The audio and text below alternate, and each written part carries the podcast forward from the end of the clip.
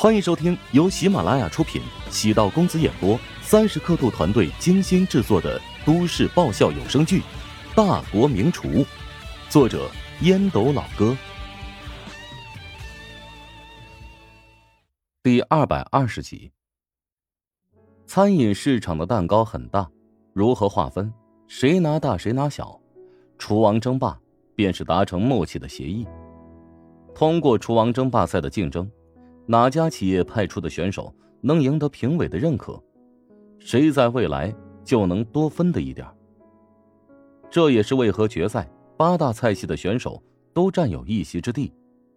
尽管好望在复赛表现不俗，但依然被刷掉。看似个人之争，其实涉及到了菜系乃至企业之间的博弈。现在的局势对怀香集团有利，接下来的四年。淮南菜还是排在其他菜系前面，而怀香集团也会受到潜在的利好影响。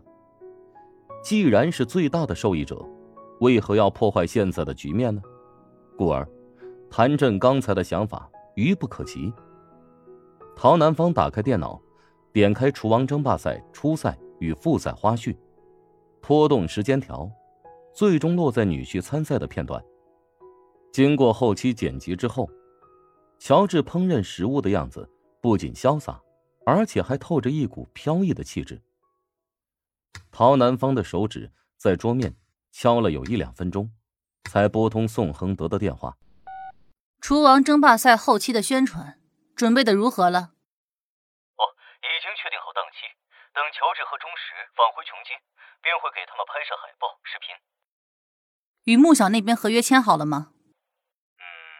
对方在价格上还有些异议，同意他们开出的价格，但要配合我们的时间。嗯，穆小的经纪人在履约方面口碑不错。挂断电话之后，宋恒德琢磨陶南方为何会这么快做决定，让穆小担任集团下一任的品牌代言人。不出意外，乔治和钟石也将在广告片上会有出镜。选择穆小和乔治共同拍摄广告片，是因为乔治和穆小曾经有过一段热搜头条的基础。如果穆小和乔治一起出演广告片，注定会让广告片形成冲击力，引起全民热议。这是一个极为高明的营销方案。只是宋恒德觉得陶南方冷静的可怕呀，默许放纵操作女婿和女星之间的谣言。愈演愈烈，换做是自己，可干不出这种事情。莫非又是对乔治的测试？宋恒德心中一惊，不敢往深处去想。人嘛，总不能朝着阴谋论的方向去思考问题，会让人性变得丑陋。宋恒德虽然善谋算，但他骨子里觉得自己是个擅长阳谋的布局者。或者，陶南方是单纯的。从企业得利的角度考虑，宋恒德安排人调查过乔治的几个自媒体账号，粉丝量都已经有几十万。乔治只需要经营这几个账号，每个月便能够有近十万的收入。这份收入已经比得上在业内闯荡几十年的特级大厨了。时代在变化，互联网和新媒体给餐饮带来前所未有的冲击。以往顾客都冲着有名气的餐馆、酒楼消费，现在，顾客更喜欢那些藏在巷子里的网红店。乔治借助网红的特殊性，让陶南方发现这是餐饮的重要趋势。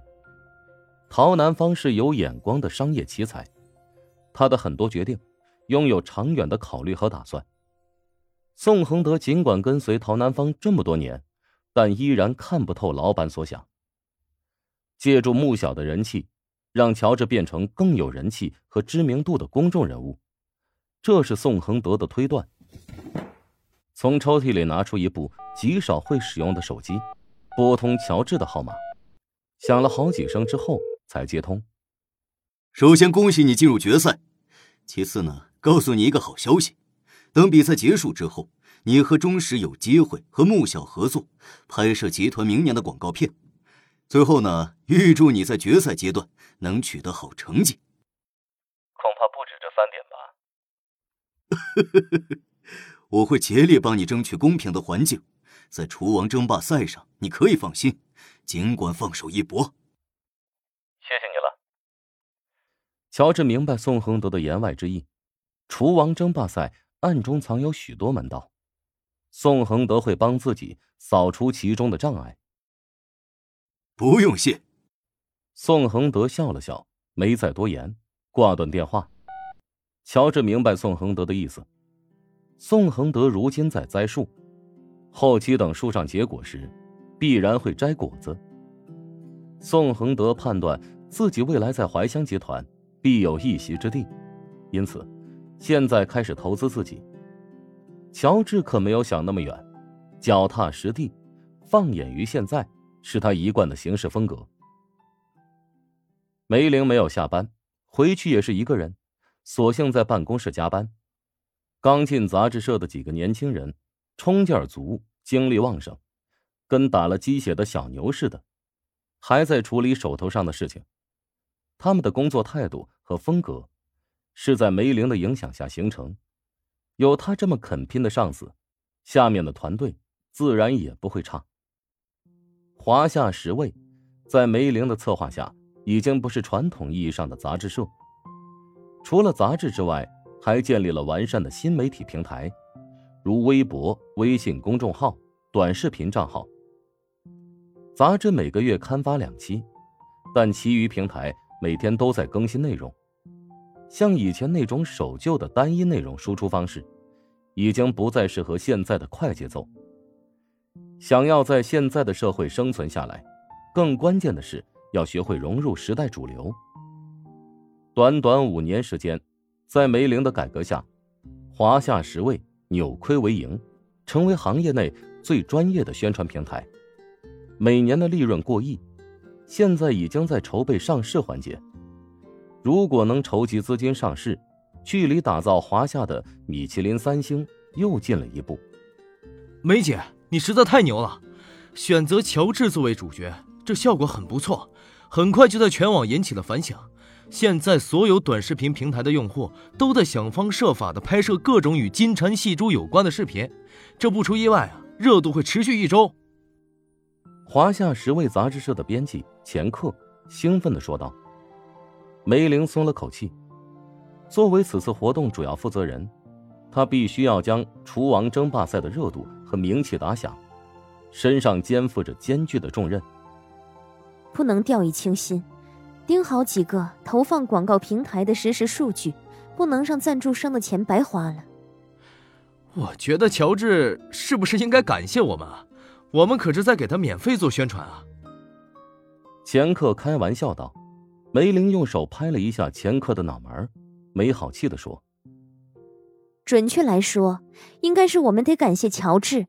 第一，他原本就是拥有基础的美食达人；第二。”他的话题性很强，只要稍微宣传一下，便能产生效果。第三，乔治的气息形象不错，能吸引大批年轻用户。如果我们去宣传吴林峰或者邓达先，你觉得他们能带动节奏吗？钱克恍然大悟，暗忖：乔治才二十多岁，那两个人虽然都是青年厨师，但都三十五岁左右，外貌形象。如何相提并论呢？难怪有人说梅姐是个颜控。钱克嘴上笑道：“你又给我上了一课，受教了。”梅玲又指导钱克注意后面加强宣传力度的几个细节，微微松了口气。梅玲早在数月之前便看中了乔治身上的潜质，厨艺放在一边，关键是，他是一个有话题性的人。厨王大赛虽然是行业盛会，四年举办一次，但热度并不高。以前宣传都是砸硬广告，不仅投入很大，而且效果不好。今年采用新媒体形式宣传，并和网络视频平台合作，是一次全新的尝试。杂志社很多人都不看好梅玲，认为此次厨王争霸最终只会流于形式，在行业内制造点浪花。但在社会上却是无人得知。以前的厨王大赛的确尴尬，尽管赞助商花了很多钱，甚至中央级媒体都进行直播，但就是没人关注。哇，乔帮主，你又做什么好吃的？想知道？嗯。想知道更多美食秘籍，就点击 VIP 快更版收听吧。